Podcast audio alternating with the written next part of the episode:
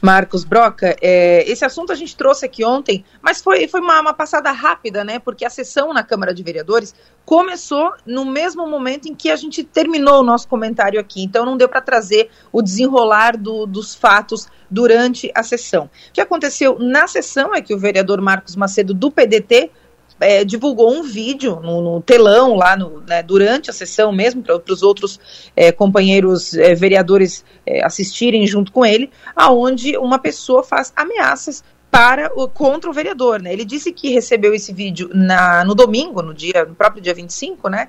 E, e ele, o vídeo, o, a pessoa que narra o vídeo, ela tem a voz é, distorcida, né, para dificultar a identificação, mas ela pergunta a pessoa pergunta para o vereador: é, tua esposa está bem? E as crianças? Tranquilo? É só tu não vir votar amanhã e nada vai acontecer para ti e para tua família. É só tu não ir votar. Se tu for votar, a gente vai entender que tu quer guerra. Isso é o que consta no vídeo que o vereador alega ter recebido como ameaça, né, para que ele não fosse votar. Eu vou contextualizar. Ontem aconteceu a votação da mesa diretora, que é a eleição das pessoas que vão é, fazer parte da presidência da Casa Legislativa pelo próximo ano. Isso acontece, claro, em todas as, as, as, as casas legislativas de todos os municípios. Acontece que lá em Forquilinha tomou esse, esse rumo aí é, mais grave, digamos assim, porque envolve Uh, ameaça, né? Segundo o vereador a, a, toda disputa dessa ordem sempre é, é, é, bem, se não for é combinado antes, se não for alinhavado, enfim, ela envolve realmente uma disputa, é uma eleição, é importante, é, é extremamente importante.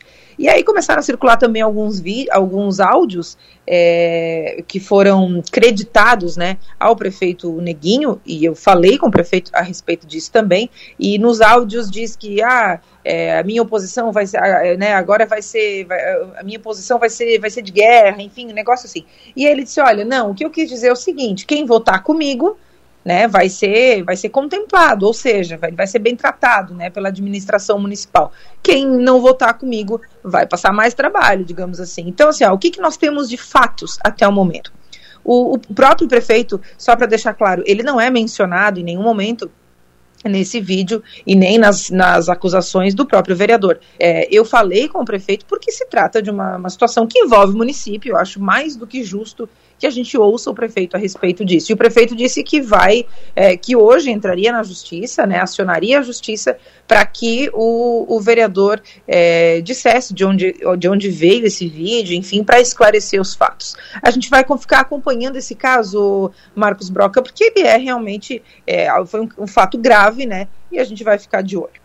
Mudando de assunto agora, olha, a gente segue nessa última semana do ano, que é uma semana que, que as coisas estão se. As coisas estão se. Cada coisa está encontrando seu lugar, né? É, a gente tem aí uma troca de comando uh, estadual, a gente vai ter uma troca de comando federal também muda, vai mudar governador, vai mudar o presidente. Então a gente está naquela fase de, de arrumar as abóboras no, na, na, na carruagem, né? Uh, em nível nacional, a gente teve a Simone Tebet, né, que finalmente ganhou o seu ministério. Estava essa, essa discussão desde o fim das eleições, levou quase dois meses, mas pronto, agora tem Simone Tebet, foi contemplada no governo. Uh, aqui, a nível estadual, a gente tem ainda né, alguns nomes que não foram definidos, que ainda estão é, sendo mapeados e que ainda estão em conversas. Tudo dentro da sua devida, de, dentro do devido cronograma, né? Jorginho Melo usa um bordão que ele diz é para chegar fazendo, palavras dele. É, mas ainda falta definir alguns nomes importantes aí para o governo estadual.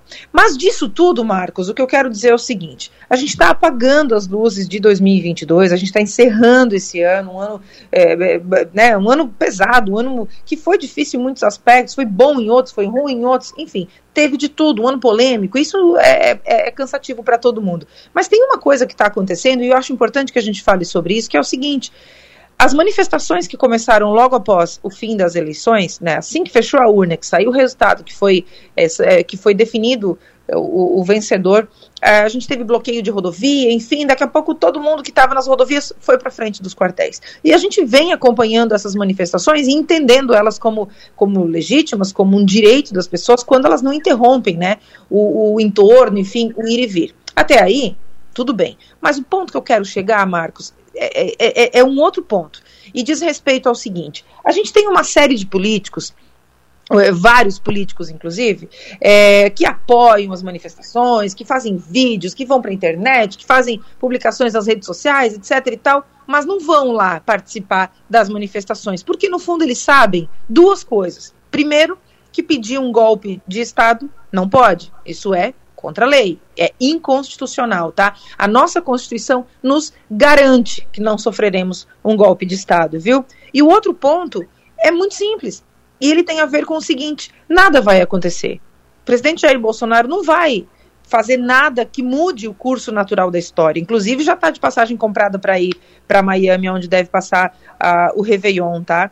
É, inclusive seus aliados, aí, pessoal do PL, quer que ele faça um último pronunciamento à nação antes de, antes de viajar, enfim, não sei se vai acontecer ainda, é, provável que ele fale ainda antes de viajar para manter essa chama acesa. Agora, a, a manifestação, ok, quer ficar na rua dizendo que não está feliz com o resultado, ok. Mas é importante que se diga. E eu, eu, eu vou, eu vou é, chamar essa responsabilidade para mim nesse momento, porque eu sei o tamanho da responsabilidade que exige dizer isso que eu vou dizer agora. Mas o milagre que muita gente está esperando não vai acontecer. Ele não vai acontecer assim como as pessoas esperam. Né? O Lula vai assumir a presidência do Brasil, o Bolsonaro vai encerrar o seu mandato, vai ter a oportunidade de dar início à oposição que deve acontecer, a direita vai se, se, se reestruturar e as coisas vão acontecer, mas um golpe não vai acontecer, as Forças Armadas não vão impedir o Lula de subir a rampa do Planalto e o Bolsonaro vai encerrar o seu mandato. O máximo que não vai, que vai acontecer, Marcos,